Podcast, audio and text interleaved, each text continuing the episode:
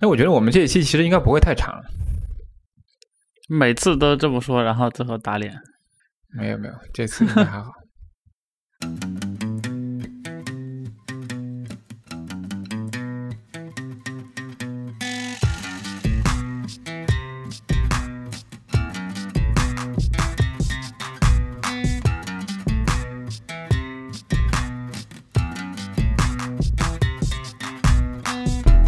啊，大家好，欢迎收听第二十七期的海螺电台。啊，我是 Sean。那今天的话，由我们三位主持，呃，给大家一起来主持这期节目。Hello，大家好，我是李三。大家好，我是芒果。对的，这一期节目的话，我们没有请嘉宾，因为这期节目有点特别啊。我们是海螺电台的两周年纪念，差不多是在二零一九年一月份的一月二十七号，我们启动了第一期节目，然后到现在，今天录制的时间是二零二一年的一月三十一号，那差不多是两周年。对，所以这一期的话是我们的两周年特别节目。对，所以这次我们三位主播集齐来，首先回顾一下我们两周年整个的一个心路历程。呃，然后的话是对过去二零二零年做一个年度回顾吧，因为二零二零年是可能在大多数人那边都是一个比较特别的年份，啊、对我们来说也是也是一样的，有很多呃个人的感受，所以我们也想分享一下。最后的话，呃，我们会有一个听众问答环节，因为海螺电台其实呃陆陆续续间断有收到一些听众的反馈，有些是来自社交网络，有些是来自邮件，呃，还有其他渠道的，但是我们一直没有做过一个非常专门的一个反馈环节，所以今天的话，我们把我们收集到的反馈，我们一起一起回复一下。对，今天大概会讲到这三部分。呃，其实呃，先说说我们最近的一些变化吧。其实我觉得，虽然我们两周年了，但是感觉也是一个 也是一个刚刚起步的一个播客，因为其实我们节目录的还不太多，到今天为止这一期也就二十七期，对，所以很多的写作方式，包括我们的沟通工具等等，也都在不断的去呃迭代，不断的去调整。那最近其实我们二十六期刚刚录制完一期节目，可能马上要放出来了。我们用了一个新的方式，我们用了一个呃飞书套件的方式去进行播客的协作和管理。对外部嘉宾的话，他也可以加进来，跟大家一起去在里面聊天，然后开视频会议、看提纲等等。我们实践了一下，觉得效果还不错。可能后续的话，我们会一直用飞书套件这种方式去。呃，去进行我们整个播客的录制工作，包括前期的提纲的准备，包括大家在提纲上的互相的一个协作编辑，以及大家的对于时间约日历等等，都可能会用这个去进行。呃，这个是最近的一些变化。然后，其实海螺录到现在的话，两年左右时间，整体来说的话，中间大概是在二零二零年下半年的时候，有一点点节奏上可能没有特别处理好，但是总体上来看啊，你看这两年。基本的节奏是一个月一期，还算是一个相对稳定的状态。那两年的话，如果算一个月一期的话，应该是二十四期。那抛开第一期的话，那应该是，呃，今天我们是二十七期嘛，所以其实差不多还保证了一个月能有一期。对，然后两位主播，你们说说你们各自的感受，因为可能芒果芒果稍微特别的，因为芒果是加入的稍微会晚一点点的，因为我跟三儿两个人是。一开始就在这个播客里面，从第一期开始的嘛。对，芒果是中间加入的。你们两位有没有什么感受？这个小播客已经两周年了。我觉得呃，能做到两年很不容易啊。就虽然说中间是也是有一点断断续续的，但是到最后还是算是坚持了过来。然后现在还在还在做，对。然后我觉得主要就是能够有一个大概一个月一期的节奏，然后能够督促一下。自己能够有一点产出，我觉得是非常好的一件事情。比较难的地方就是，我觉得我这个不太会说话，主要是一旦开了这个录音，嗯、然后就觉得自己好像突然就就不知道该怎么讲话了。然后对，然后我说话的时候会说很多然后，自己自己都觉得非常的尴尬。但是我觉得、这个、不会啊，我觉得其实不会，就是你说不会说话，我觉得。没，并没有，只是我觉得可能你不是那种主动会去 Q 话题的，但是就轮到你讲的时候，其实我觉得讲的也没有什么问题啊，讲的挺好的呀。对，我觉得主要是要靠，还是靠要靠多说多练。其实很多很多时候是你去听别人的博客或者听一些广播节目，你觉得他们真的很很会讲，然后他们也是感觉他们就是很很很随意的在讲。但是实际上，当自己开始做播客以后，你会发现很多东西是不是天生就会的，也不是自然而然就就会的，很多是你真的是要靠练。我感触比较大，尤其是访谈的时候，嗯，怎么样能够跟一个嘉宾形成一个良好的互动？我觉得是一个是很需要经验，然后第二个就是对嘉宾要有一个熟悉的程度，然后很多。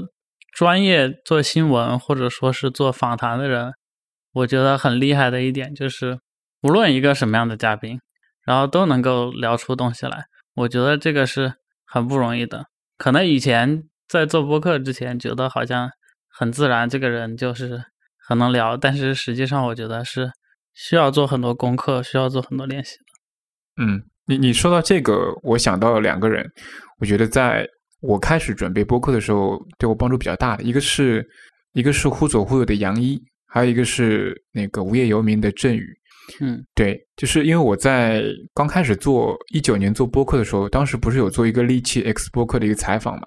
因为当时他们两个也是我采访比较早的两位嘉宾，其中杨一其实他教了我一些方法，因为杨一其实是以前是做专业的，呃，专业记者的。对对，然后呢，他跟我说，其实。呃，就是对于采访的时候，因为我当时做的是文字采访嘛，对于采访这种情况，其实我当时第一次采访的时候，都是直接发个邮件过去，把那个问题列出来。但这种方式其实会很干，因为你跟那个被采访者没有任何的接触，大家也没有任何上下文的了解，这时候去采访的话，感觉就很贸贸然嘛。对，所以其实他会他会建议的方式是说，呃，比如说你在做正式的采访之前，可以约一次非正式的聊天。那这次非正式的话，你可以列一些你感兴趣的话题的方向，然后呢，大家可以约一次，呃，线上的就是呃 M 的聊天，或者说音频方式的聊天。这两种聊天聊天方式的话，可以大家就那些你准备好的话题先聊一轮，就这种聊可能就比较比较随意一点。就聊的过程中，你会发现，哎，有些点可能他他没什么想说的，有些点可能他比较想进一步深入的。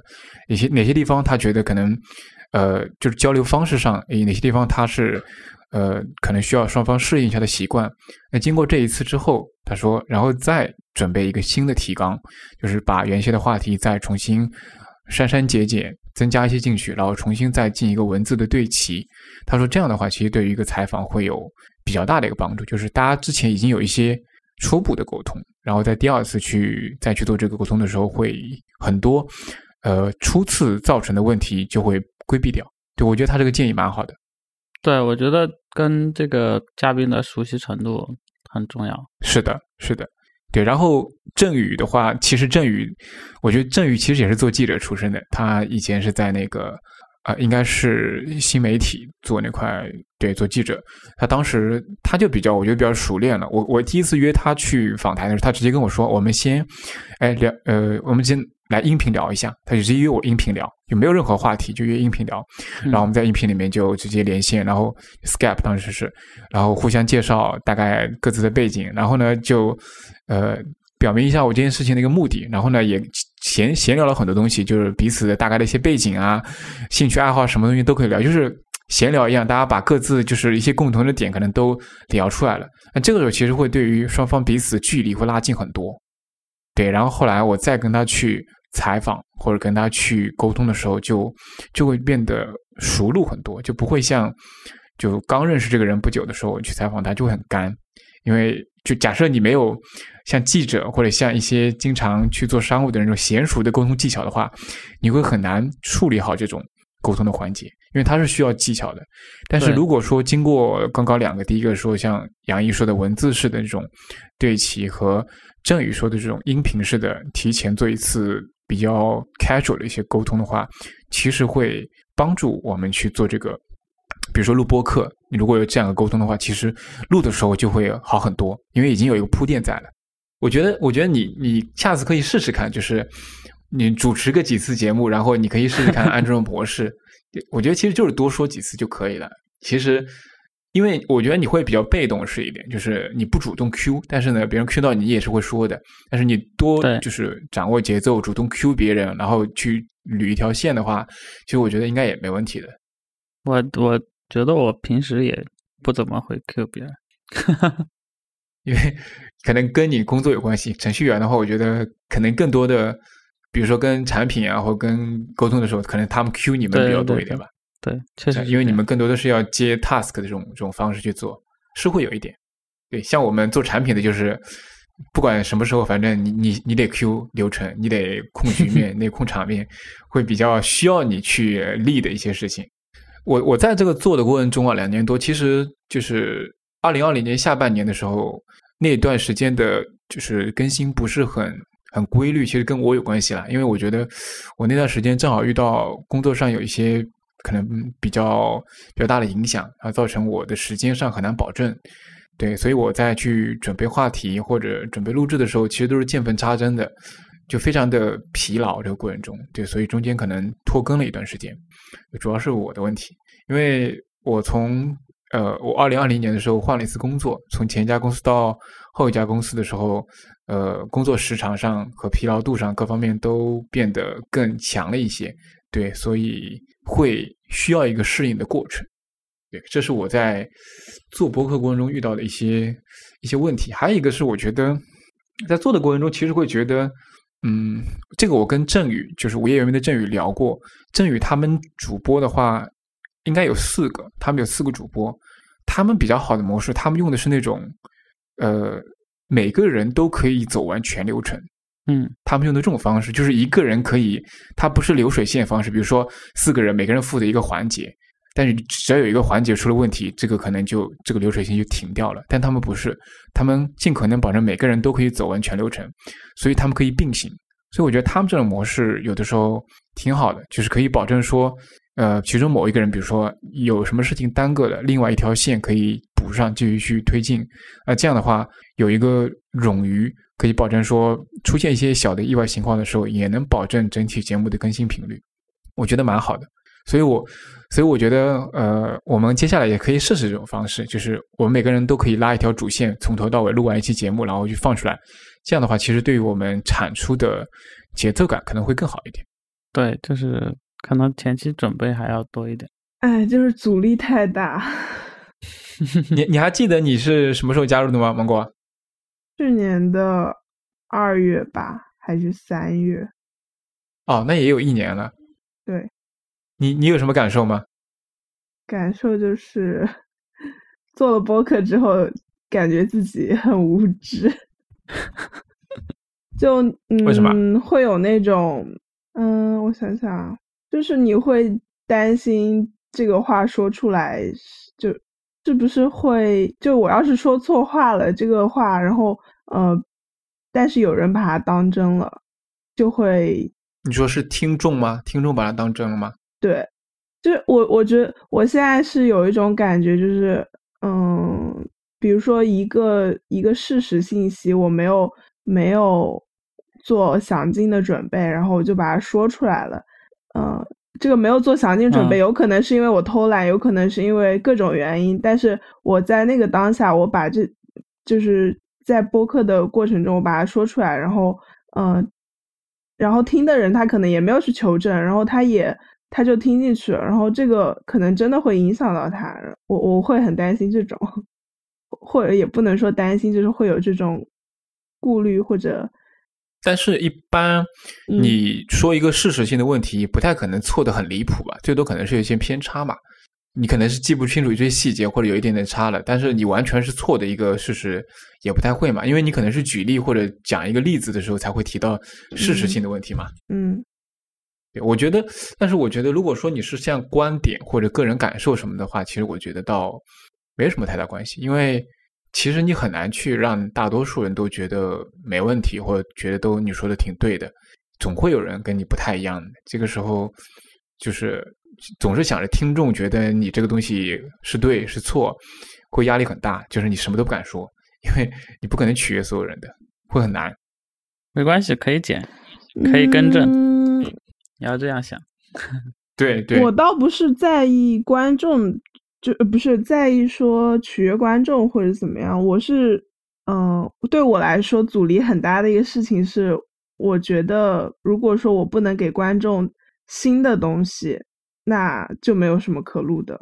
不是说他听了认同我还是不认同我，就是我好像很渴望，或者说总是在追求，嗯，给到一种新的东西。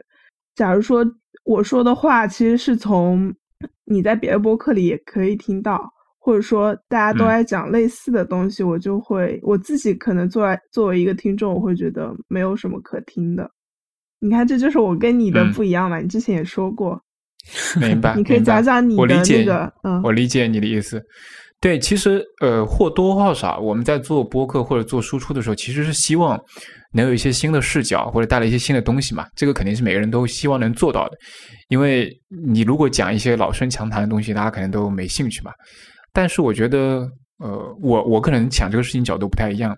我一开始做这个播客或者想做这件事，也不是为了谁去做这件事情，我不是为了听众说我想给听众带来什么，因为我们播客一开始就说的是一个行动和探索过程的一个创作计划嘛，就是我本身自己在行动，我也在做一些探索，在这个行动和探索的过程中，我可能有一些新的发现、新的感受，那我把这个东西描述出来或者讲述出来，这个东西可能对有些人不是新的，或者对有些人东西是来说是呃很容易的东西，但是它对我是新的，嗯就是站在我的视角上来说，我我觉得它需要被记录下来，因为这是我的表达嘛。对，所以嗯我的视角可能是，这是我的一个表达的渠道。我希望把我观察到的、我感受的东西记录下来。对，然后呢，嗯，如果是那些恰好听众，有一些听众他觉得，哎，跟他有共鸣，或者也能给他带来新东西，那是那是最好的。如果说有一些人觉得，呃，没有带来新东西，或者没有任何共鸣，那我觉得也没问题，也不需要一定要让他去听嘛。对，所以我我不会太在意说听众觉得你的感受或者你做的东西到底对我有没有用，这不是我关心的第一目的。对，所以我不会有这种压力。蛮好的，学习了。我我觉得我有的时候也会有这种包袱，就是觉得好像讲的东西没有什么特别的，但是我觉得还是要鼓励自己把它讲出来。就是其实很多时候是能够整理自己的思路，然后让自己能够嗯把一个问题想得更清楚。就算是可能是别人已经讲过的观点，但是你自己再讲一遍的时候，嗯，你就会有不一样或者更深的理解，哪怕所所说出来的东西都是一样的。嗯，是，好的。而且我觉得其实其实你你说播客，除了一些比如说你的亲身的一些例子的一些介绍，观点上来说，其实你说你能说到多少独特的没有人说过的观点，没多少的。就很多观点可能各个地方都听得到，只不过用不同的角度阐释出来。对，所以我觉得一定要追求那种独特性、唯一性的话，可能会会对自己的压力会非常大。我觉得，嗯，不不只是观点啦，比如说，嗯，比如说像有一个播客叫路人抓马，我觉得他们那个播客的特点不是说他们输出了什么观点，而是他们主播之间有一种很奇妙的那种主播之间互动的那种感觉。然后我我我其实是会羡慕那种东西，或者说我也很想拥有那种东西。那个不一定是观点，但那个对我来说是很新的，而且是很独特的，或者说你可以尝试一下呀或者说我，或者说还有一个博客叫做叫什么来着？嗯，是两个女生，就是一个叫 Iris，一个叫不别笑，啊，那我没有听过。他们之间也很也很独特哦。现实肤浅，对，现实肤浅。哎，那假设说，比如说你说的路人抓马那种模式，假设你现实中有一个朋友有类似可以和你这样的互动，你会尝试跟他一起通过播客的方式去做一下这种互动吗？会啊，但关键就是没有啊，我思举目四望都找不到，就是能够能够让我觉得啊，我们两个之间讲话的感觉很独特，然后别人一听就觉得哦哦，这两个人讲话很独特，很有意思，或者什么。他不一定要有观点，他不就是你们两个讲话互动的感觉。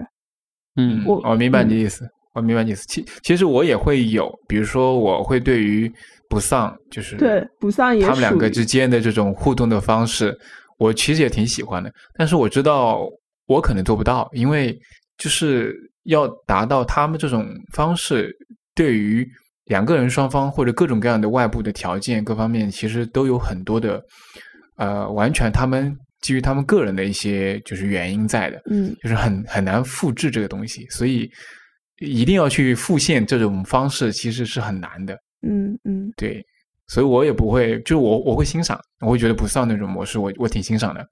那我没有这种机会，或者我做不到这样的话，那我就做我能做到的就可以了。嗯其实我觉得这个地方后续我们可以想一想的，就是怎么找到自己的特点嘛。其实说白了就是找到自己的特点嘛。就那个特点可能是一种氛围，可能是一种，可能是一种人设，或者是一种感觉。嗯，比如说像 Nice Try 啊，或者像那个还有那个无业游民的吕太阳，你不觉得他也很有自己的特点吗？就是他也不一定输出一个观点，就是，但他的节目我就很愿意听，很喜欢。那播客这个形式怎么说呢？嗯、不完全是为了传达事实和观点，因为如果你真的想文要事实字真的只是很小的一部分啊。对啊，因为对事实和观点，你去读文章就可以了。比如说像像不不丧的好小气，有时候你听他那个笑声，你就有被治愈到，就是哈哈，还有他跟那个乔老师之间就很有意思。我觉得，嗯，我觉得他们很多，比如说不丧他们，嗯。还有路人抓马他们，他们是把他们很舒适的一个状态呈现出来，嗯。就，他们不是硬凹出来的，然后他们很舒适的状态，他们呈现出来，对啊，然后这个东西就很吸引人。对啊，对，所以我觉得你找到自己的很舒适的状态呈现出来就可以了。嗯因为每个人的这这种都不一样嘛，就每个人都会有自己的这种处于很舒适的状态，并且想呈现出来的这种时刻，肯定会有的。嗯嗯行，那我们接下去我们谈谈接下去的播客创作计划，就是我们两周年了，继续往后走的话，我们我们应该要怎么走？我刚刚把杯子碰倒了，然后呢，里面有水吗？没有，已经被我喝光了。哦，那就好。我觉得最重要的就是要先做下去，我觉得这个是最重要的。嗯，所以我觉得先往着一百期去做下去再说。虽然这个目标看着有点远啊，但是现在是二十七，对二十七，大概也按照我们的节奏要四五年。很快了，很快了。挺好的，也就五年嘛年了嘛。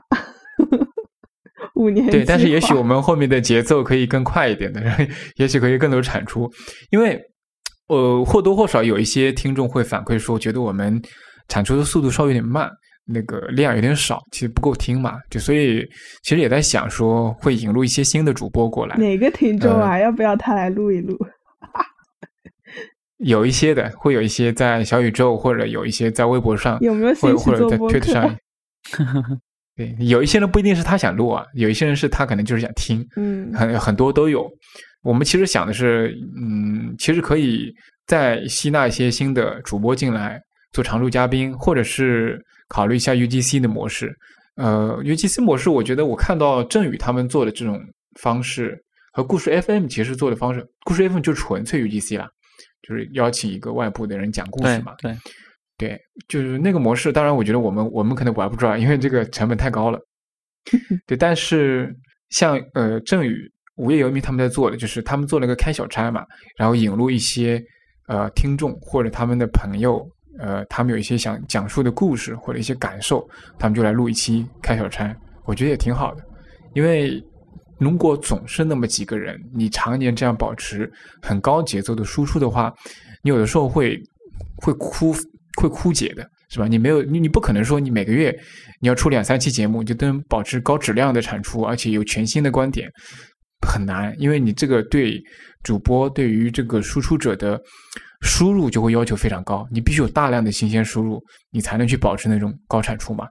那如果说有一段时间，可能因为你生活上的原因、工作上原因，你可能没办法有大量的输入，那这个时候你依然保持高质量的产出，你就会很累，就会有压力。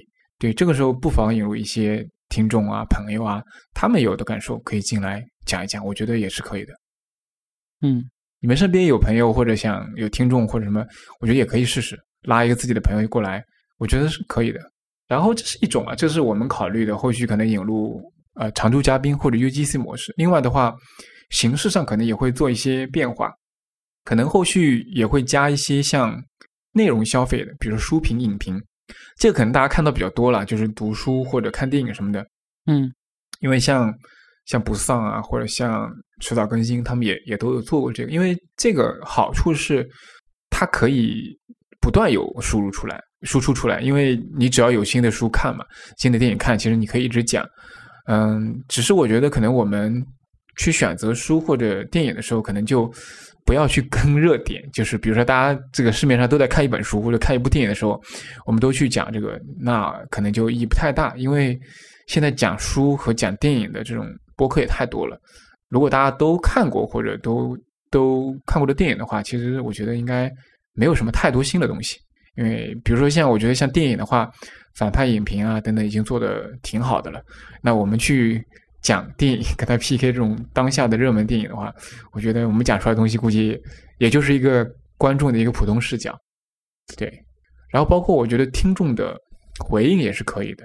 包括就是听众的来信的反馈、社交网络上的问题，或者说听众愿意的话，可以给我们写邮件、写纸质的信都可以，我们可以把它读出来。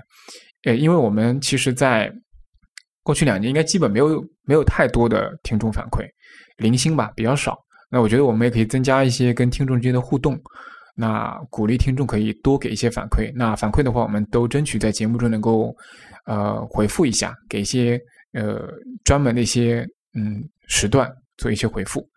对，我觉得我们电台比较怎么说比较特别的一点就是形式比较灵活。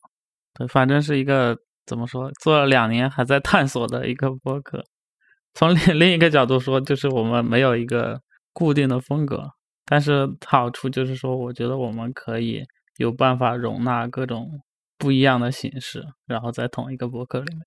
对吧？嗯，然后其实其实对的，你你说的对，嗯，我觉得我们其实还没有形成一个特别的一个风格吧，就是这个风格就是一听就知道其实是你们博客，其实还没有，我觉得就是还是处于一个逐渐形成风格的一个阶段，很灵活，嗯，然后我觉得，嗯，接下来我因为我我我我们过去两年啊，其实大部分节目都是在线上录制的，是不是啊？我们几乎都是在线上录制的，线下的。Sorry，你有参与过吗？好像没有，没有啊，怎么可能？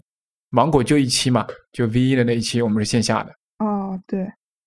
我想着接下去可以有一些线下的，因为我总觉得线下的时候其实可以有一些更舒服的东西出来。比如说，我觉得在 V 一的那次那次聊天的时候，我觉得还是一个蛮蛮松弛的一个状态，就是跟朋友闲聊一样，跟线上的时候就看不到人的时候不太一样。对，所以我想。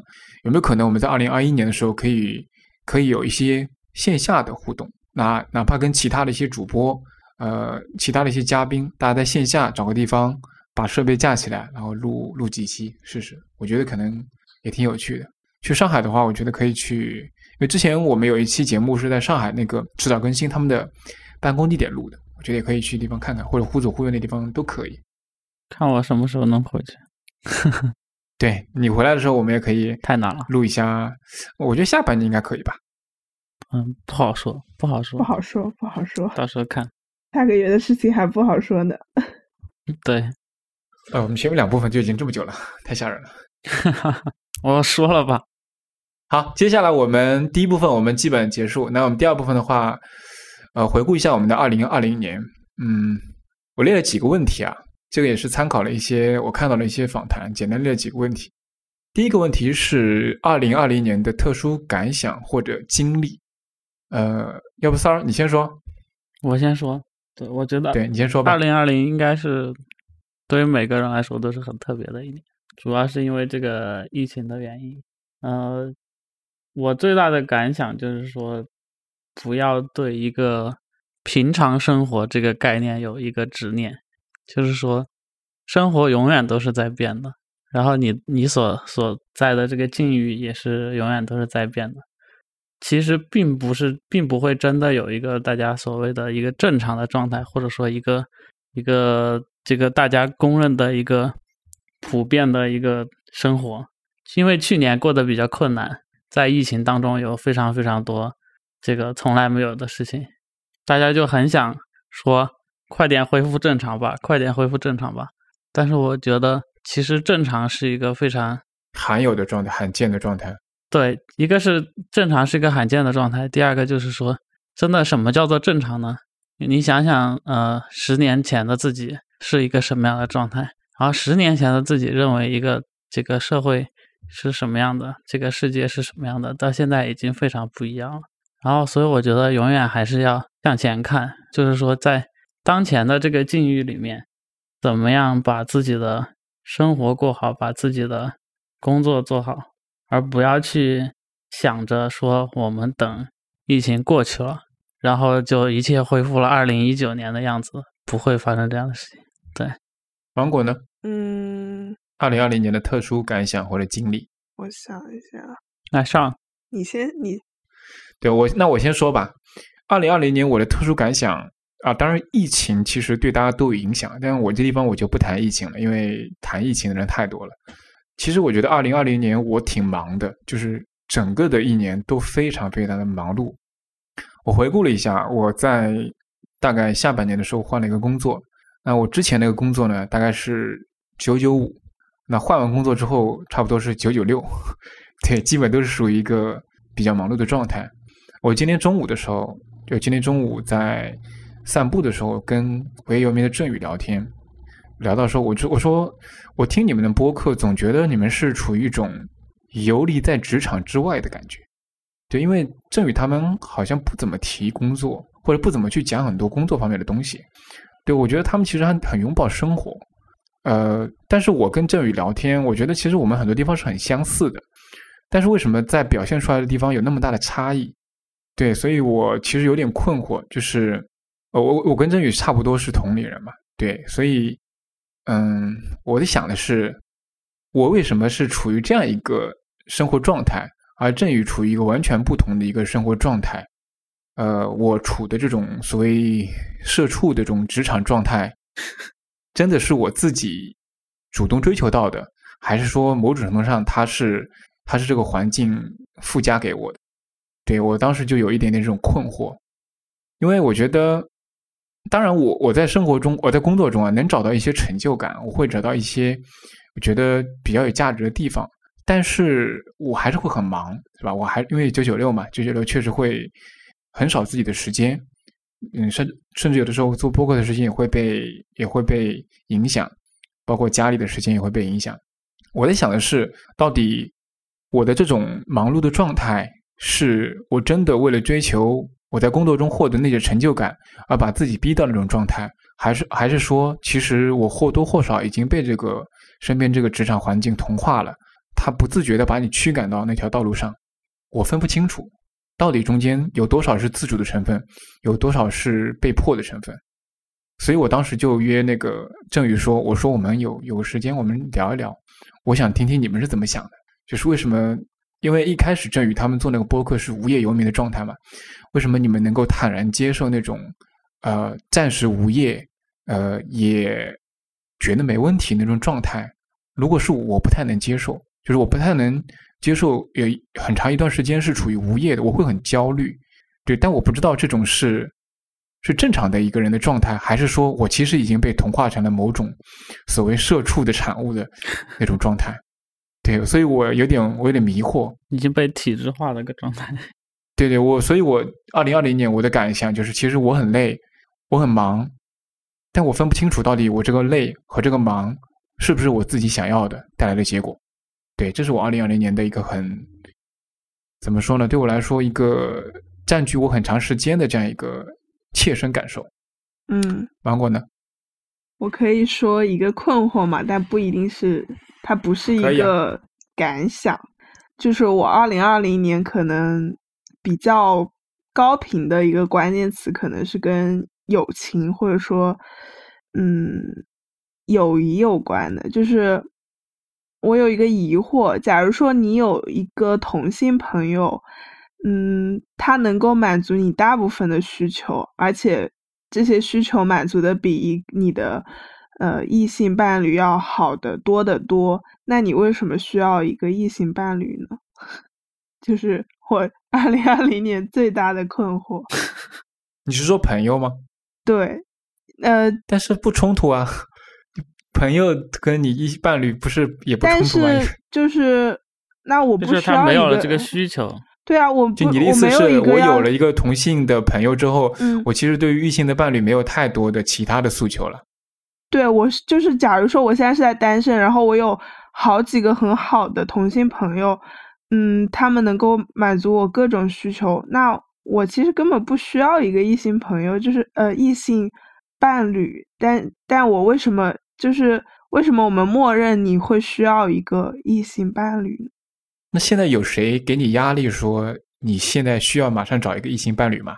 其实没有，但是我会很天然的觉得，哎，我需要找个男朋友这种，就就这个观念，我是二零二零年才开始困惑我，我以前为什么会天然觉得啊，我需要一个男朋友？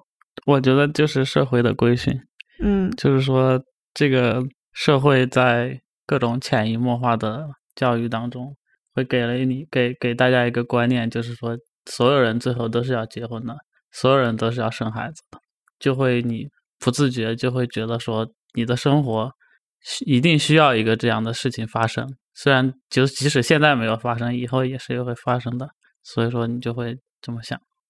对呀、是啊，我觉得现在应该松动很多了，因为我听到这样的声音蛮多的，就是就现在的女生，现在的女生很多时候其实呃经济独立、思想自由之后，其实对于一个异性伴侣真的有多大的诉求？其实我看到越来越多的是说，好像大家说好像和朋友就玩的挺好、挺开心的，没有说一定需要一个，就至少当时那个阶段，他说不一定一定需要一个伴侣，我觉得蛮正常的。嗯对啊，我觉得不需要创造需求。没没什么问题啊，对啊，没有什么问题啊，就是你可以让这个状态继续保持下去啊。好的，对，因为就是你没有需求嘛，那你没有需求，那你为什么强制要给自己找一个，就很怪嘛。嗯，但我在这之前我是没有意识到这个事情的，对对，嗯，因为鱼在水里面是不会意识到水的存在的。好的，我没了，嗯，完了，变成答疑解惑栏目栏目。没有没有，那个，那我们下接下来说一下那个好物推荐吧。啊，其实我们节目好像不怎么推荐东西是吧？几乎没有推荐过任何东西。对，我们我们说说对二零二零年度的好物推荐。那我列了三个方向，啊啊、没有方向吧，大家随便提吧。就是你反正觉得你什么想推荐的，你就推荐个三个、四个都可以，数量也不限制。要不你三儿，你先开始。我好，我先开始。呃，在软件方面，我觉得今年发现剪贴板管理器是一个非常必要的东西。为啥？就是剪贴板，大家就是很常用嘛，但是对很多时候你会发现你需要复制几件东西，然后到另外一个地嗯方。如果你没有剪贴板管理的话，你就会先复制第一个东西，然后到另外一个地方把第一个东西粘贴了，然后你再复制第二个东西，啊，在另外一个地方把它粘贴了，然后你再回来复制第三个东西，然后所以你就需要切换。但是如果你有剪贴板管理器的话，你可以先把三个东西都复制了，然后再到另外一个地方把三个嗯东西贴出来，然后就很方哎便，，你不用你不用剪贴板管理器之前你是怎么做的？就是一个一个复制。切换。对啊，所以说 那我要呃告诉你，我现在都还没有用过剪贴板这种应用。你继续。没有啊，就是你我打断一下，我已经用了五年了这个玩意儿，对啊，对啊我已经用了很早很早就用了。但是我今年发现它比较好用，因为因为我是一个我觉得不想要在我的生活里面再多一个工具的这种感觉，但是我我我觉得是不是跟你的场景、工作场景有关系？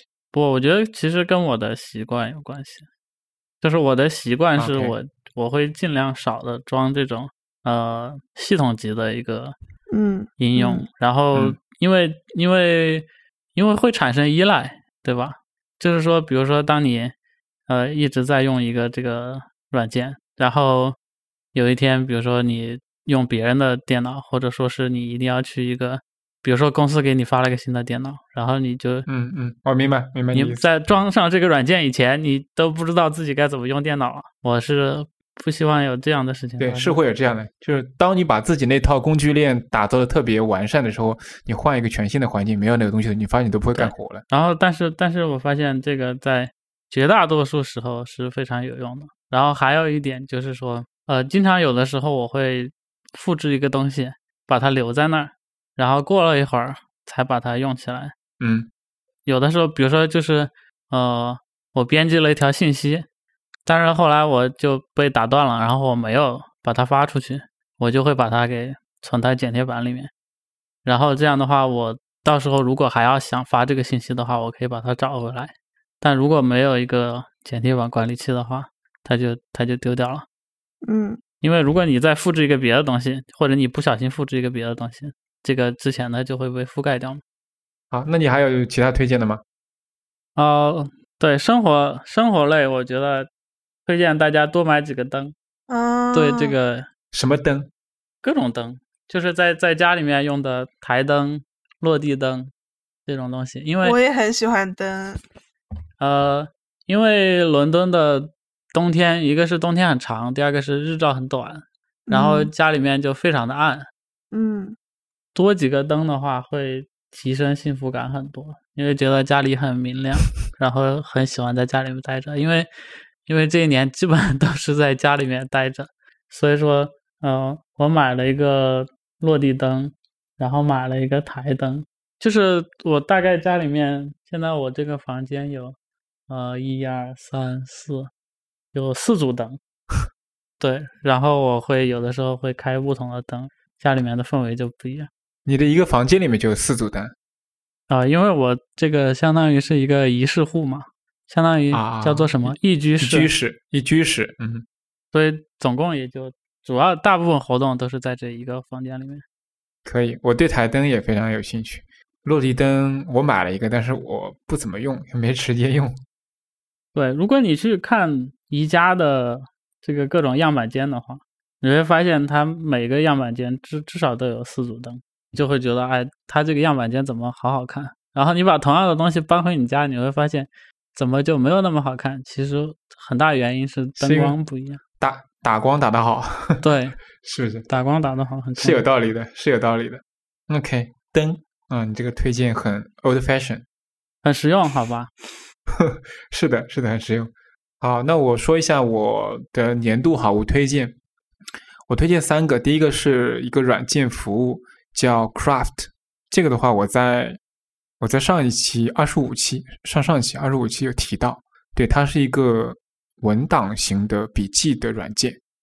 对我觉得，嗯，我不知道大家有没有用过 Notion 啊？啊，用过 Notion 的话，你其实可以类比一下，它跟 Notion 有点像。对，但是呢，嗯，Notion 是应该不是一个原生应用，好像、我记得好像是 Electron 的那个架构做的吧，是吧？是对，对这个网但页 Craft 好像是是 na- native 的，应该是 native，它用的比较多的组呃控件都是 Mac 上原生的或者 iOS 上原生的，对，所以总体上来说，它的，但是它又把它的那个整个交互做得很舒服，对，所以在移动端和在 Mac 端的话，用起来都体验很好，这是一个啊，它体验上很好。第二个的话，它在整个文档的组织形式和记录方式上，其实跟 Notion 我觉得差的不太多，至少我用到的部分，我觉得已经完全能满足我的要求，而且性能上又我觉得远远比 Notion 要好，对，所以我用的很舒服。呃，我现在有点把它当做一个 Wiki 知识库的方式去用，就是因为我我我二十五期节目讲的，我们会用 Flomo 或者用 Draft 去搜集一些素材或者内容嘛。搜集完之后的话，其实你每周可能会散落了几十条小的 memo 或者小的笔记，但是你又想把它们通过一个主题或者一个标签把它们串起来，所以我会用我会用这个 Craft 把它放进去，建一个文件夹，然后放进去，然后把这个呃把不同的，比如说一个主题方向的十几条笔记扔进去，然后它又有双向链接，双向链接又可以把里面一些 meta 的一些东西给连起来。同时的话，它又有这种页面不同的 page，比如说我一开始有一个主 page，然后这个主 page 上面可能嵌入了一二三四四个卡片，每个卡片进去都是一个子的页面，有点像网页一样。然后子页面里面你嵌入的东西，它又可以有一个呃，再往里面继续穿透，它可以一层层穿透，对，它可以有一个无限穿透。所以其实无论你多复杂的这个层级结构，它都可以在页面上用很简洁的方式呈现出来。对，就是我，所以我对我来说，我觉得它既能有呈现出一个完整的结构，又能把很多复杂的内容都放进去，就梳理起来很舒服。对，这是我很喜欢的一地方。这第一个推荐，第二个的话，我推荐一个呃小工具，叫跳绳的工具。对，跳绳的话是我今年开始啊，去年二零二零年开始尝试的一个一个方一个锻炼方式啊。其实为什么开始跳绳呢？是因为疫情期间那个时候不能不能出门嘛，是吧？因为大家都不能就离开家嘛。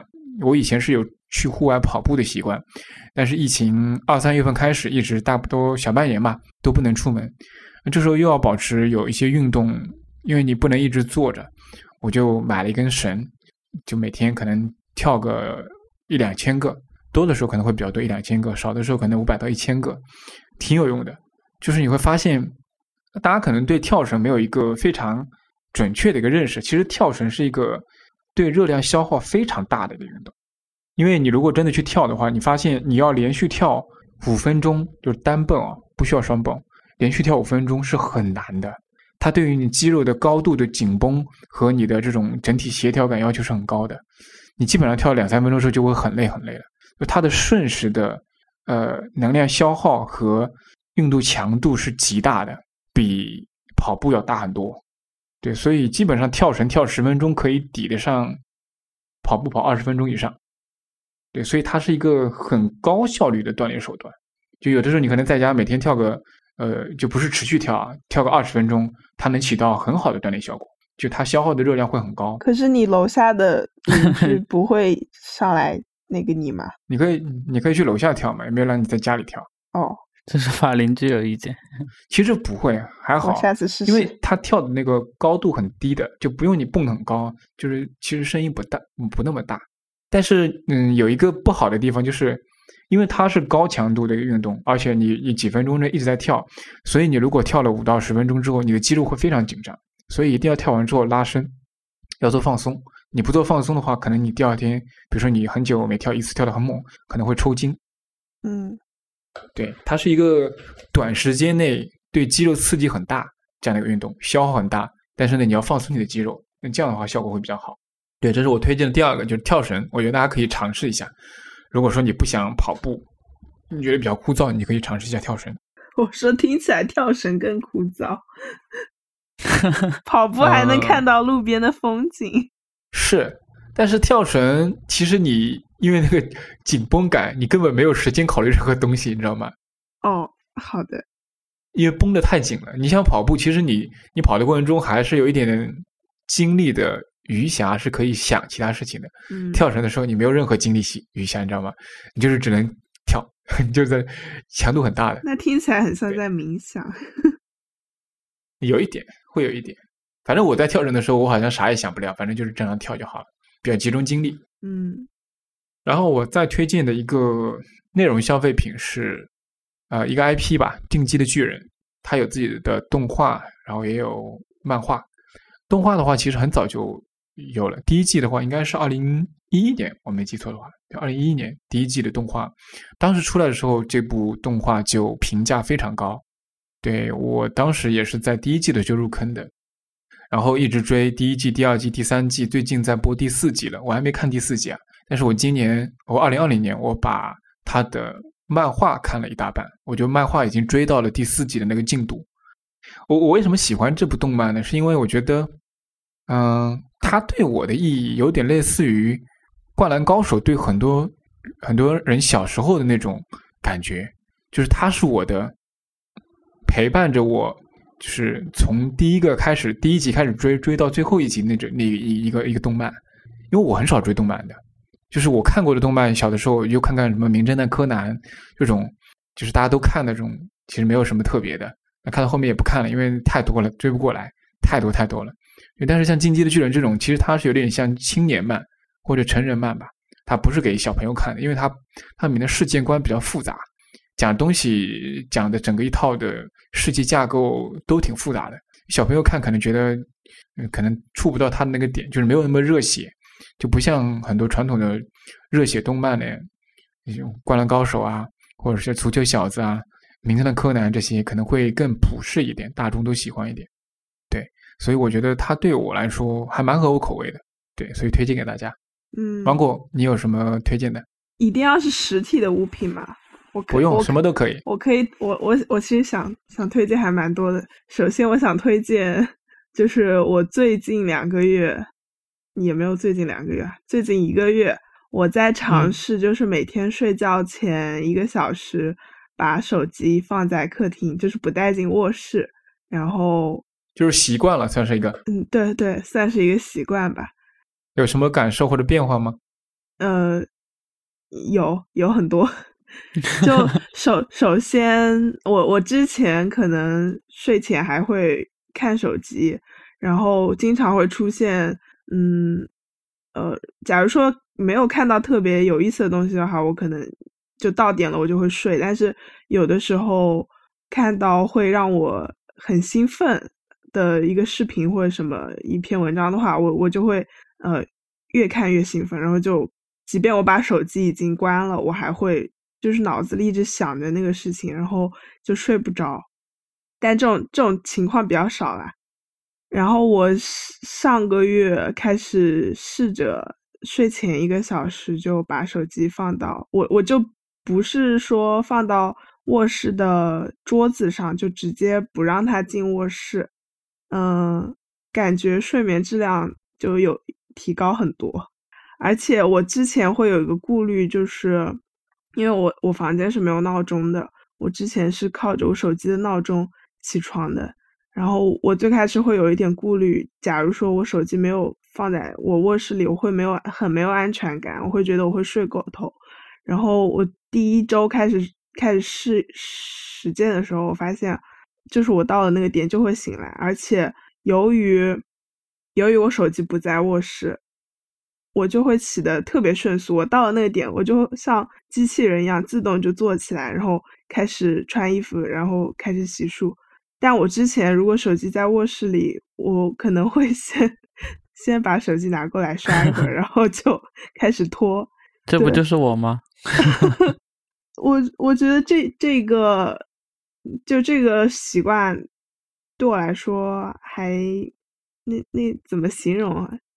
上升不到那种 life changing 的那种习惯，但是我觉得，嗯，可能是这我一近一两年来，我觉得，嗯，很有点突破性的那种习惯吧，嗯。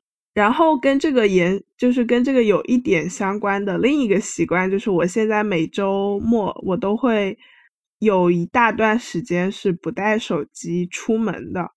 比如说，我今天我其实周日下午一般都会去练两个小时瑜伽，然后练瑜伽那个地方离我的家可能大概要走一公里。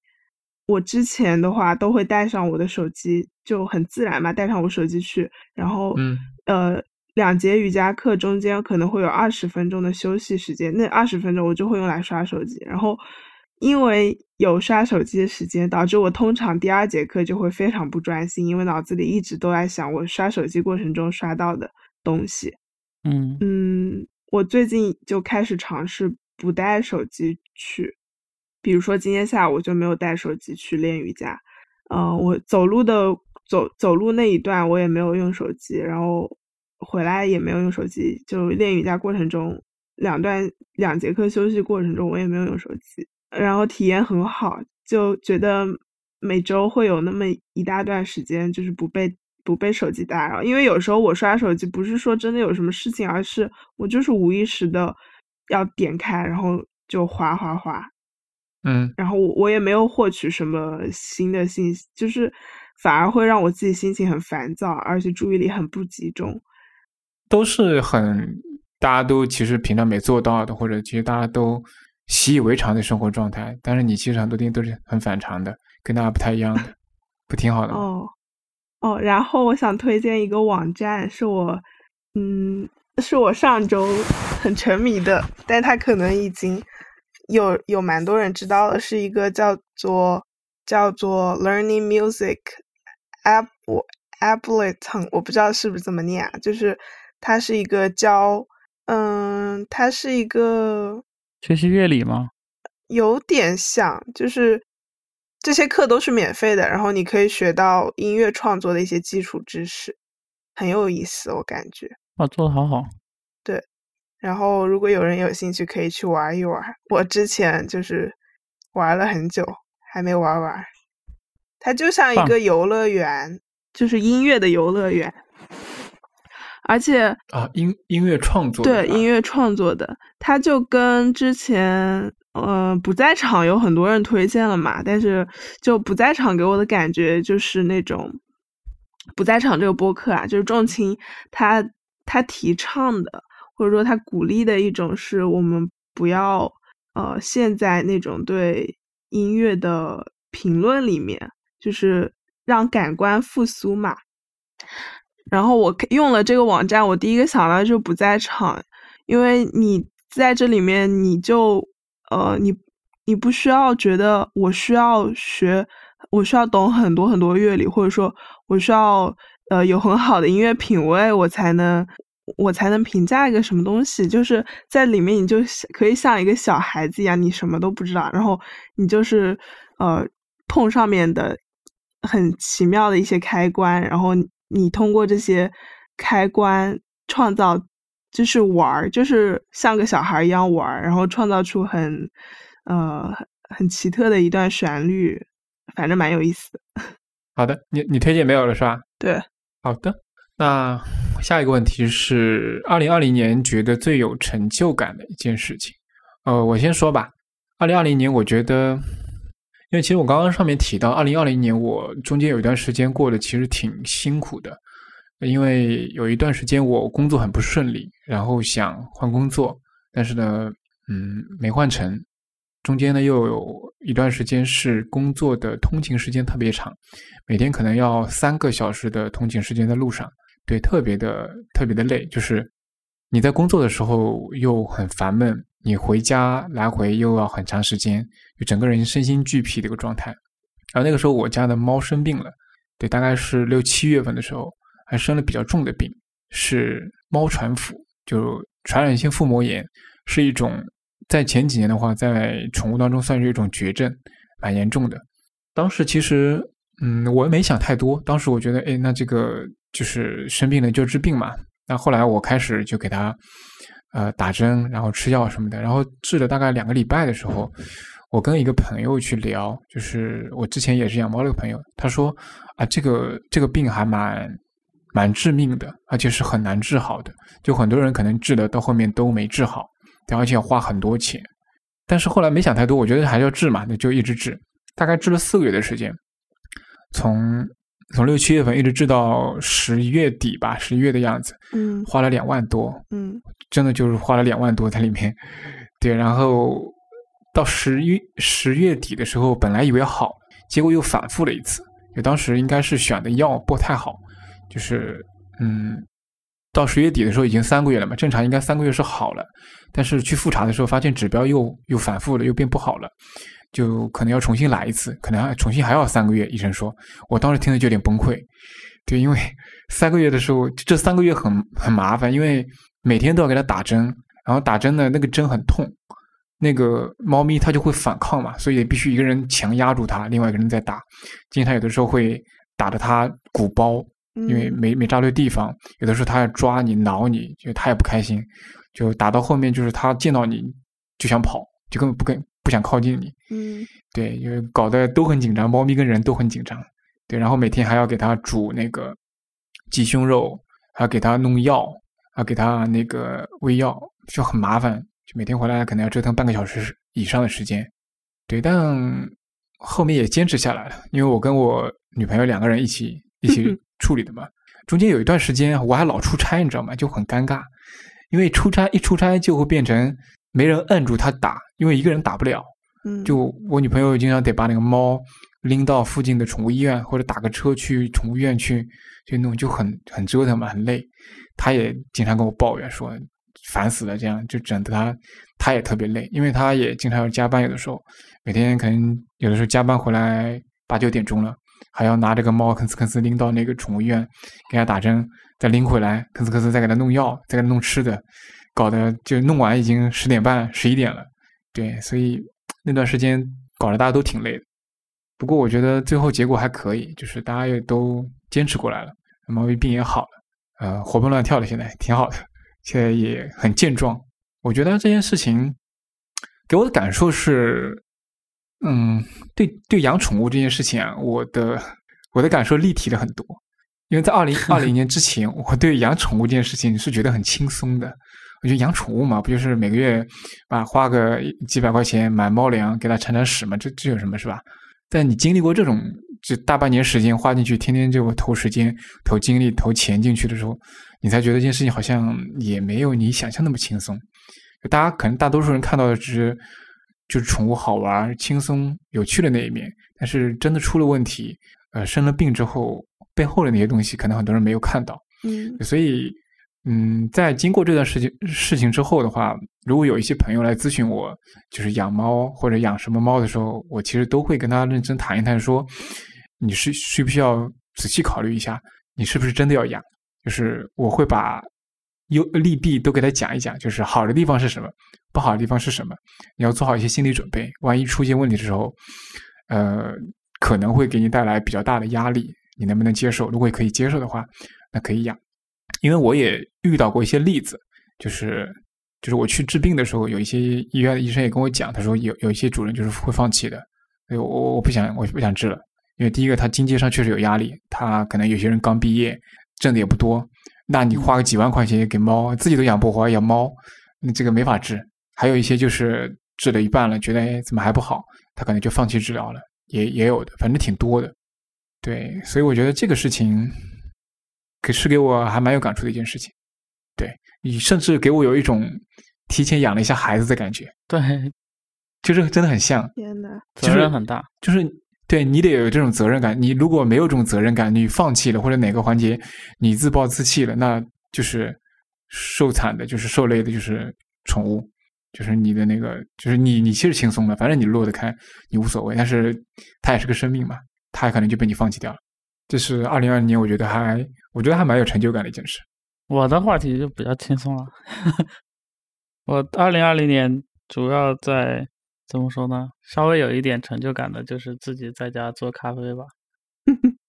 对，因为每天都呃在家上班，需要咖啡续命，然后自己做的话会，嗯，一个是成本比较低，然后还有就是觉得还挺好玩的。是先先买了一个那个浓缩的咖啡机，呃，后来发现需要学习很多东西，因为呃浓缩咖啡是一个很难做的很好的一个东西，因为它需要非常精确，然后所以需要需要一个需要计时器，需要秤，然后需要磨豆机，然后需要各种各样的，需要研究一下这些东西怎么样能够做出来，然后。学打奶泡，然后打奶泡拉花，呃，其实前面的这些东西做做做那个 espresso，很多东西是，呃，主要是有很多理论知识需要补，实践其实比较容易。然后，但是拉花真的是需要练。就虽然说你去咖啡店，然后看见这些咖啡师拉花，好像都很轻松，很这个顺手就给你拉一个花，然后还挺好看的。嗯，但是自己做发现。很多就是靠熟练度，靠练，然后但是有一个麻烦的地方就是，咖啡店咖啡店里面的咖啡师他每天可能做个几十杯上百杯啊，所以他嗯就会很容易就很熟练这件事情。但是家里面嗯只有只有一个人喝，不可能每天做个几十杯咖啡，而且也很贵，所以就相当于每天练一次，对，然后再相当于练了一年，稍微还呃能看吧。你每天都每天都拉花？对啊，每天做一杯啊，相当于练习嘛。可以，挺好的，挺好的。你可以每天那个做一杯，然后拉完之后拍一下发到群里，让大家感受一下。成功率现在不是特别的高，还需要练。我们喝不到现磨的咖啡，我们也可以感受一下。OK，芒果呢？最有成就的一件事，嗯，对，每天走路上下班吧。好像也不是特别有成成就。就我公司到我家是大概嗯三点五公里吧，然后我其实是可以坐公交，也可以坐地铁，但是我决定哦，也可以骑自行车，但是我决定每天走路上下班。大概要走多久？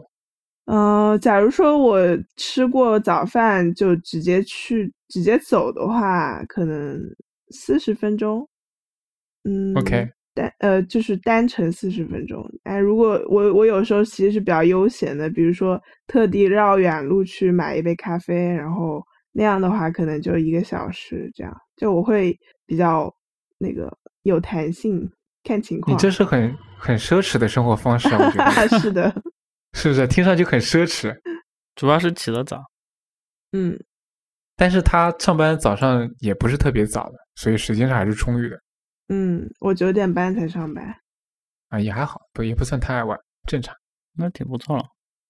对你相对比，很多人可能是一小时在地铁上那种感觉，他不想去，但是他没办法，他必须要挤一小时地铁。嗯，但是你有选择的情况下，你选择一个小时走路，这一一对比就是非常奢侈的一种嗯生活方式了。嗯你很你很幸福，说明 对，因为其实我发现，我发现是这样的。假如说今天我是习惯了用骑车这种方式，那个多出来的时间，我是就我起我起床时间其实一直都蛮早，就不会变的。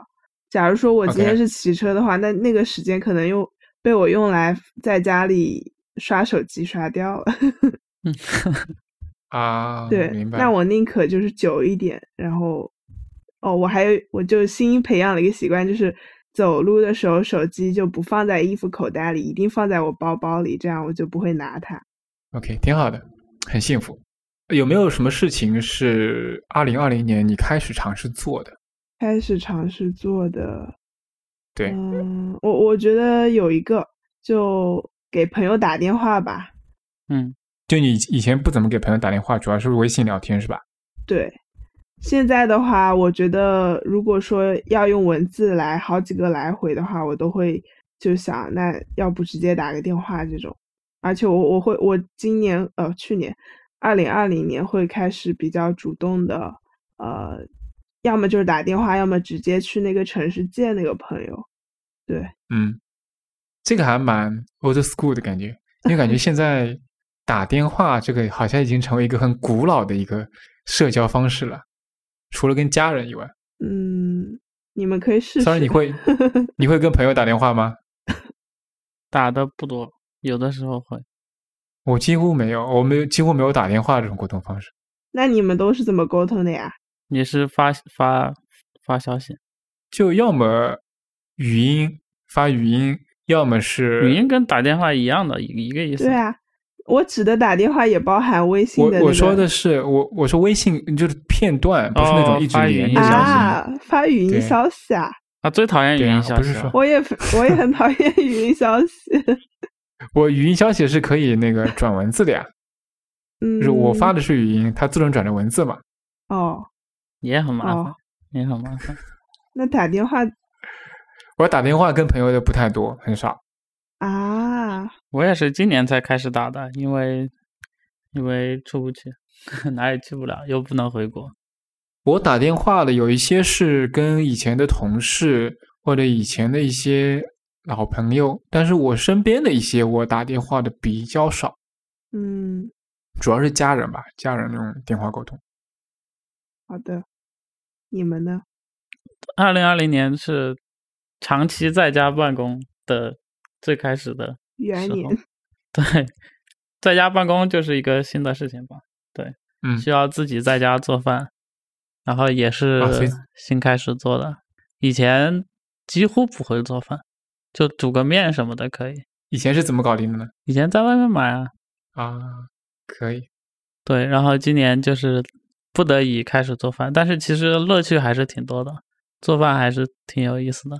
呃，缺点就是其实要花很多时间在上面，尤其是新手，可能我有的时候刚开始切菜就切了一个小时，然后还没有开始做，已经饿的不行了。对，然后还有什么新做的事情？呃，二零二零年也开始听了很多线上的讲座，因为呃周末没有没有什么事情做，然后外面也也没有什么活动，嗯呃就在网上看很多人发的讲座信息，听了很多讲座吧，然后嗯，我各种我有个问题啊，对，嗯，就是在二零二零年之前，你的周末都是怎么度过的？都是去外面吗？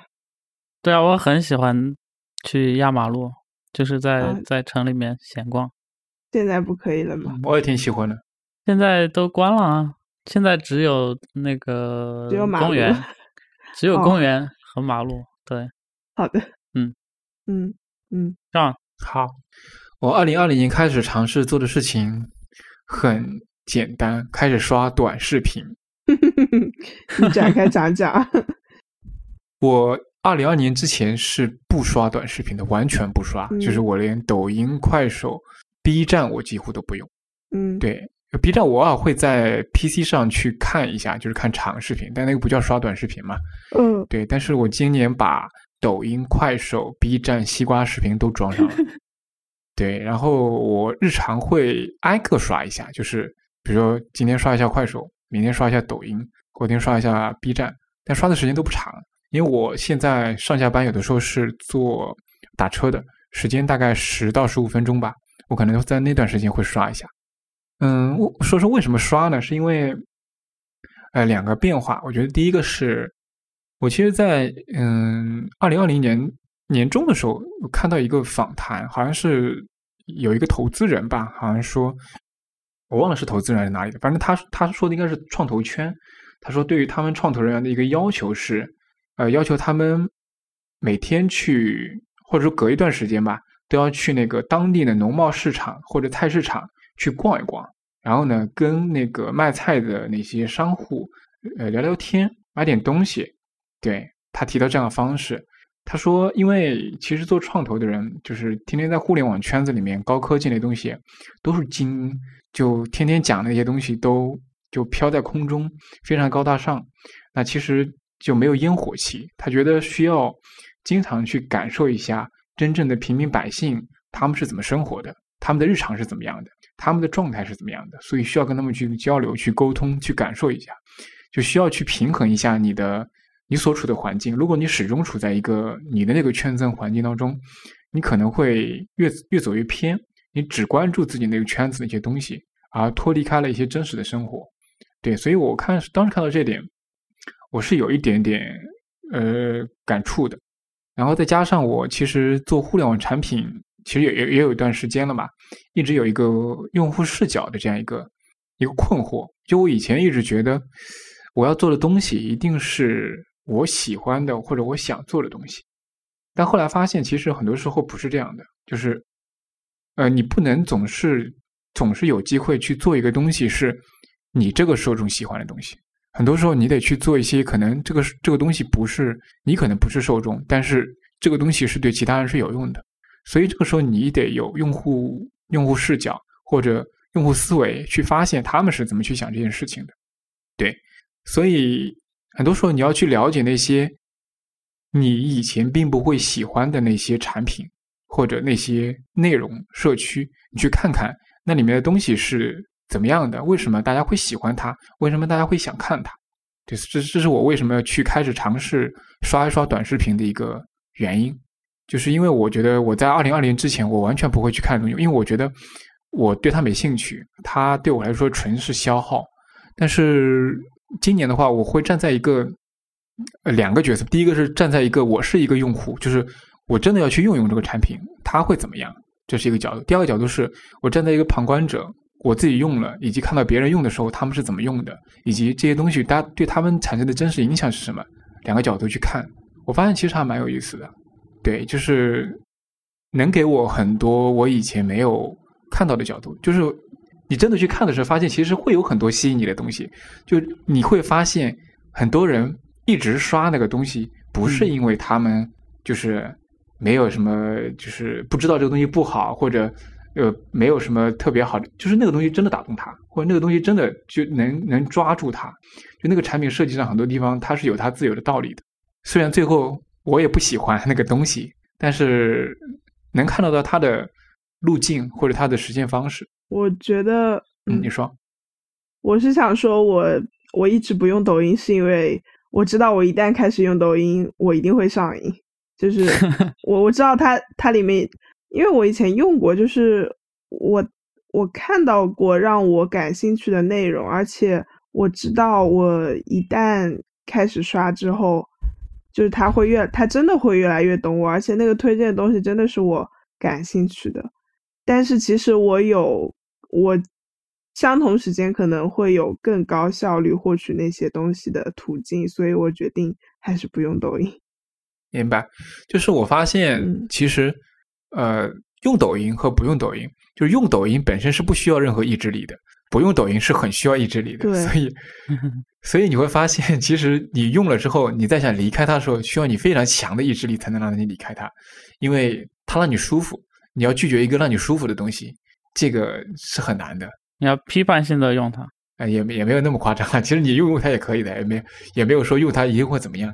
就我以前会觉得用抖音的人怎么怎么样，我觉得或者用抖音的人就是所谓的就是不珍惜自己消费的东西，就是不会去挑选自己真的去消费的东西。但我后来其实我也没有那么那么在意这个东西了。我觉得其实还好，就很多人正常人其实也会用这个东西，那就用吧。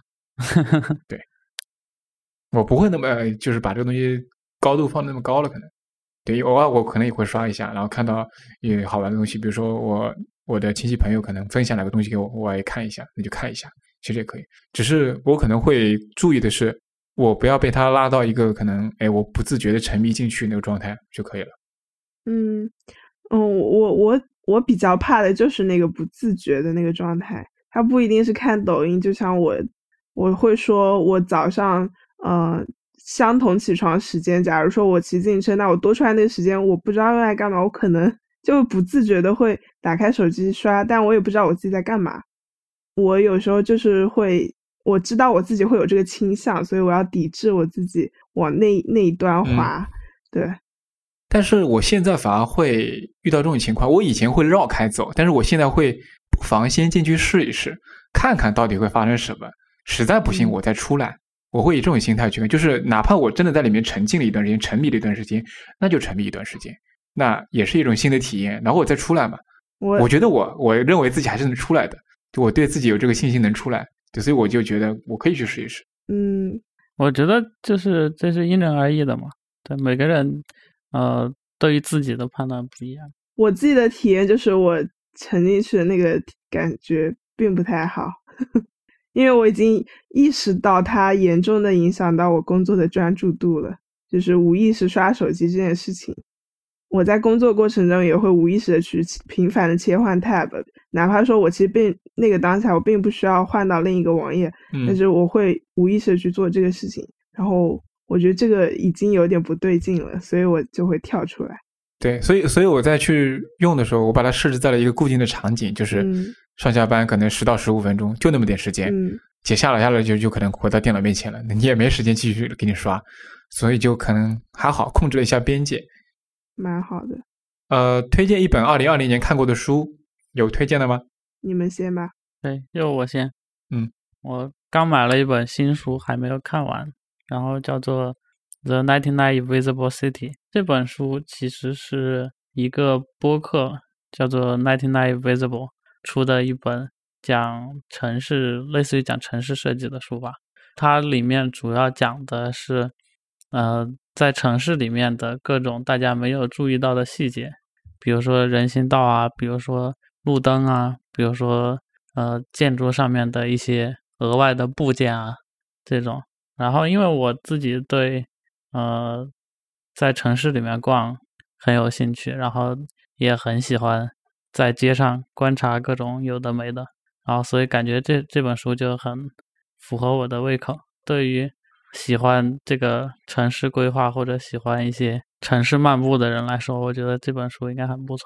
诶，我举个例子，它里面呃，之前我家门口修路，然后然后修路之前，我看他在那个。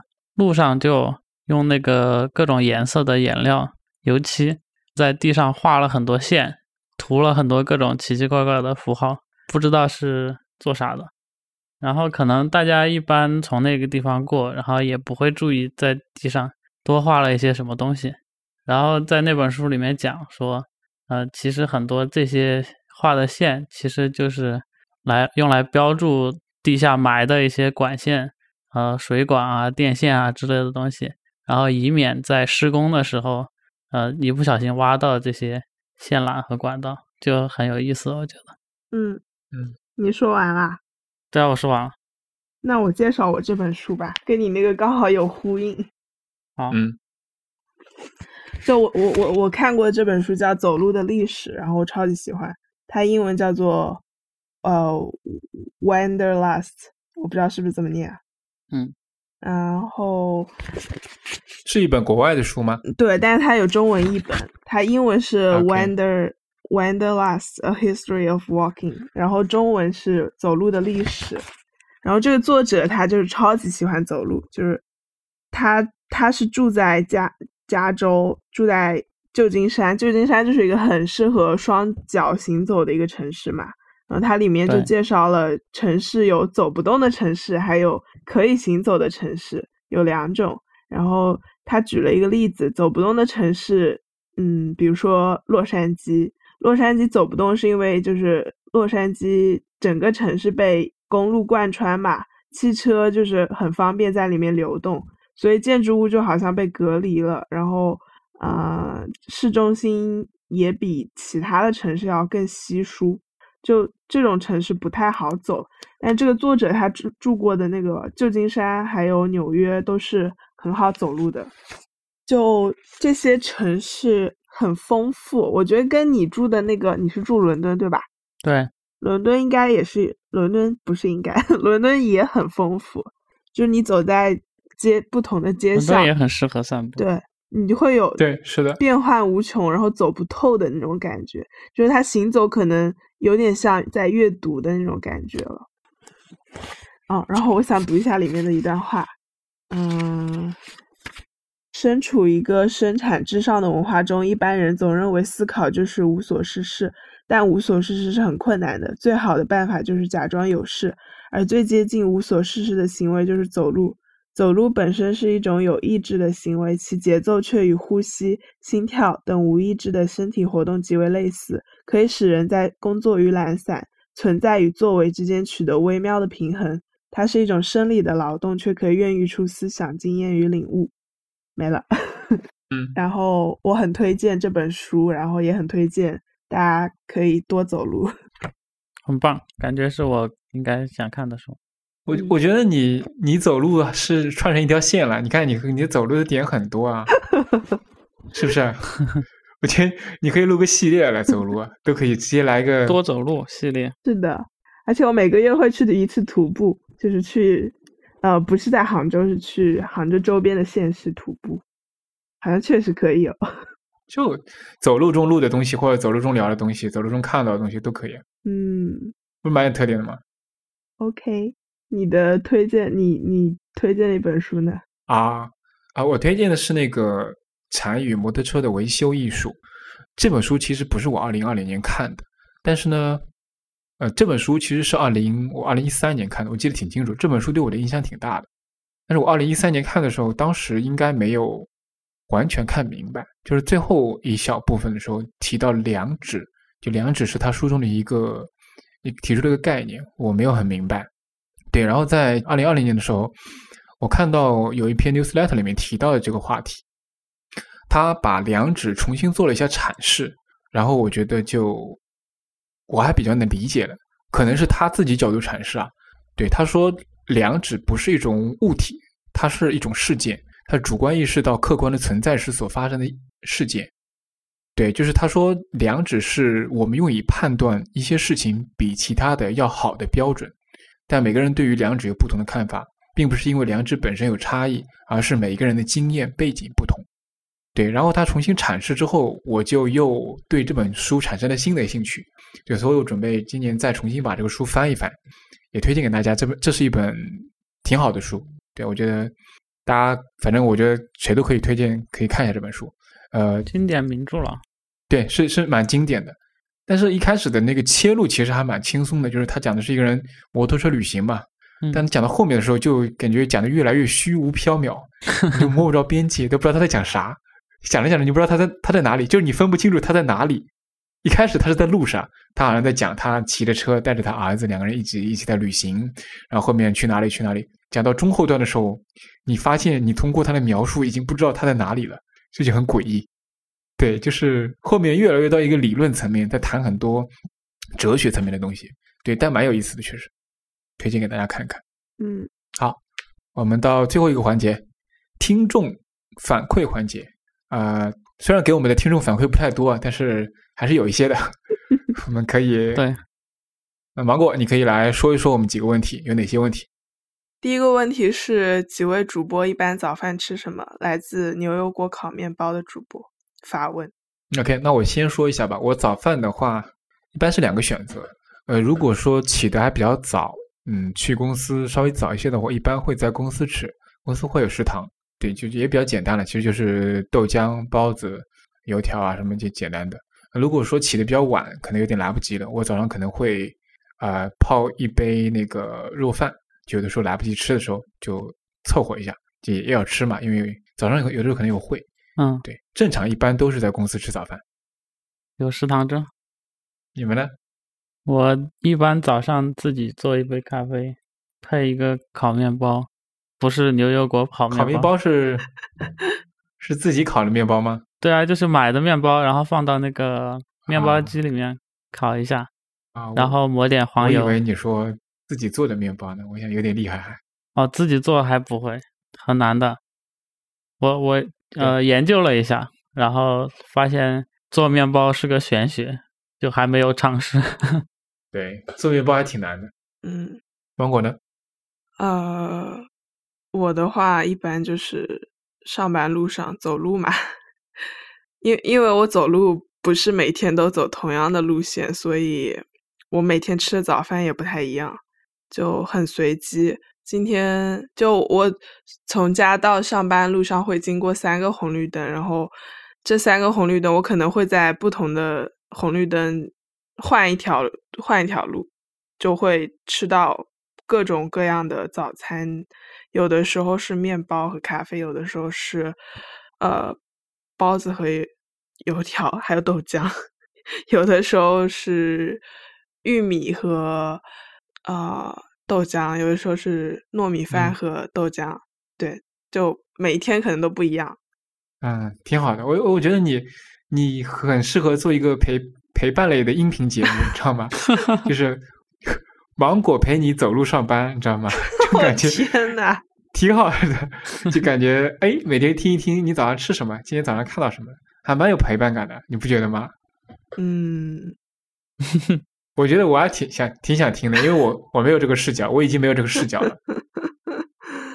哦，好的，考虑一下。嗯下面的问题，啊，第二个问题是聊一聊疫情给互联网公司带来的变化吧。来自牛油果烤面包主播。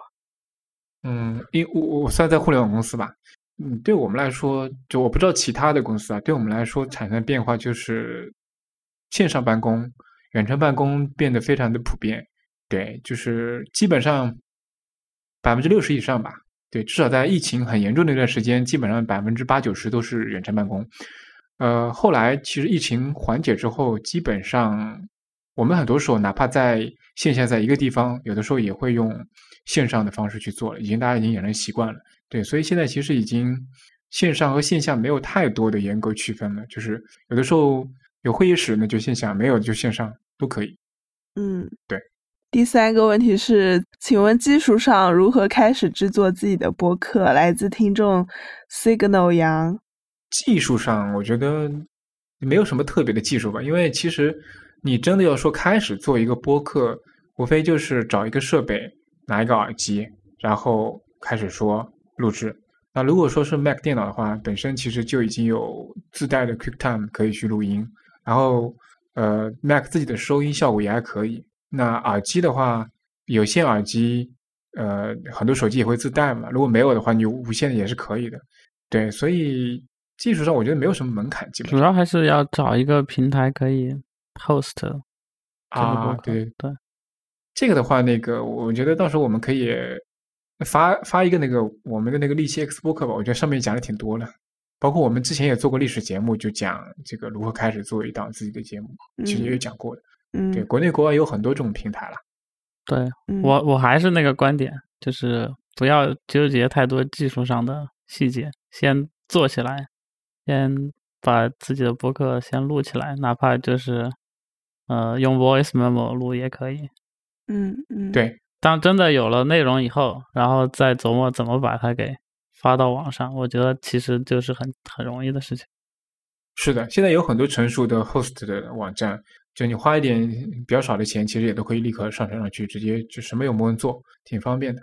嗯嗯，嗯然后想知道主播怎么平衡工作和家庭的呢？啊，因因为我们这个提问的听众他和呃 Sean 有那个苹果的那个 Apple Watch 的运动挑战，然后他发现你每天六百分，请问你是怎么安排谈恋爱和过婚姻 生活的呢？这个问题专门给给上点点名回答。啊，首先是那个怎么按平衡工作和家庭，其实我觉得我我没怎么平衡好了，就是哦，我之前也提了，我工作时间其实比较久，家庭的时间其实并不多，所以我觉得这也是困扰我的一个小问题吧，就是是不是一定要在工作当中花那么多时间？对，可能我觉得是一个阶段性需要解决的问题。对，因为至少过去几年我在工作中投入的时间其实挺多的，呃，我觉得接下来可能我想的是怎么投入少一点的时间，但是也可以做到还不错，可能是我会想的方向。当然，这个我我也有一些具体的平衡的方式啊。后续我们会做一期单独的节目，我觉得聊聊这个事情，其实比较多了，这个展开讲还蛮多的。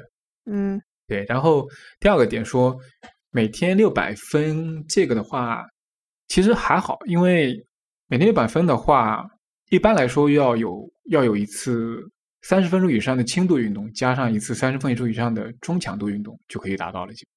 对，所以一般我会呃中午的时候，因为我都会散步嘛，中午的话基本会有三十到四十分钟的走路时间，那走得快一点的话，其实也有几公里的这样一个路程。对，这是一次轻度的。然后晚上的话，我正常像之前呃健身房都开的情况下，我每天应该会保持呃四十分钟，要么是做力量运动，要么是做有氧运动。有氧一般是跑步，对，力量运动的话一般是就是做一些那个器械，对，基本上做四十分钟左右吧。对，这样下来的话，基本上你一天可以在五百以上起码有了。然后你正常也是要走走路啊，动动的嘛，那这时候六百分其实很容易达到。嗯，好的。最后一个问题是，嗯、我想咨询一下，为什么最近看不到利器成播客更新？是项目被放弃了吗？来自听众白换成。啊这个其实是收到了一封邮件了，是我们的一位可能利奇 X 播客的关注者问的。嗯，其实可以暂时这么理解，因为我们的精力目前确实是没办法持续去跟上去做利奇 X X 播客这个计划，这是一个原因。第二个原因是我们觉得，嗯，我们当时想的那个形式，其实很多人已经在做了，而且我们还没有找到特别好的角度或者新的形式，可以去做出一些不一样的东西，所以我们暂时就暂停了。但是也不是说我们不做这个事情了，对，就像我们刚刚一开始在说我们二零二一年规划的时候，也提到了一些新的节目类型，比如说我提到是跟不同的主播去沟通。那可能是串台，也可能是一种所谓喊话的形式。那这个也可以算是利息 Expo 一种里面的一部分。那可能我们也会做起来，这个不一定。对，就主要看我们能探索出什么新的方式。嗯，最后还有一个是吧？好，最后还有一封听众来信。念念一念吗？嗯，我念一下这封信啊。海螺电台的各位主播，你们好。虽然我们素未谋面，但我还是怀着忐忑的心情给你们写了这封信，并庆祝海螺电台越办越好。我的名字叫心碎凉凉子，是众多听众的一位。我第一次听海螺的节目是市井雄心，至今对李三先生的声线难以忘怀。我于我于一九年七月来到杭州，和主播肖恩，就是上芒果应该是在一个城市的。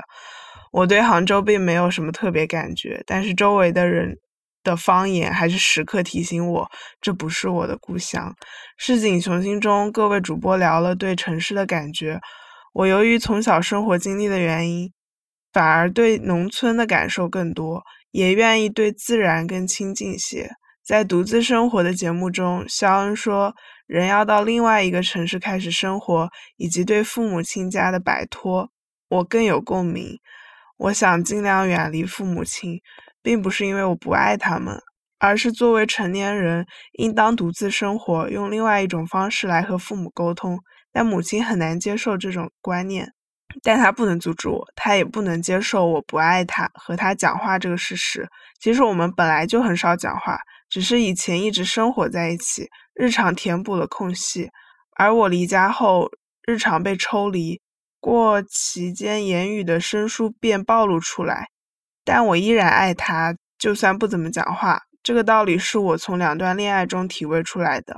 两段感情都是异地恋，我非常依恋女友，最后给他们制造了很多焦虑。直到分手后的一段时间，我才摆脱了这种交流的依赖，并发誓不再搞异地恋。独自生活这期我感触良多。和父母亲一起生活的时候，并不能做很多决定，因为那是他们的房子，我也早晚会离开。但我对故乡依然眷恋，因为那里有我的生活痕迹。杭州这座光滑的城市，大概留不下我的痕迹。以前看到一个说法，哪里有家人，哪里就是家。我不认同这种东西。故乡是一个绝对领域。储存着我的记忆和痕迹，再回到那，再回到那个地方，各种曾经的感觉才会重启。那是与家人无关，但对我很重要的记忆和经历。那些过往构成了现在的我，我的一部分，无法分割。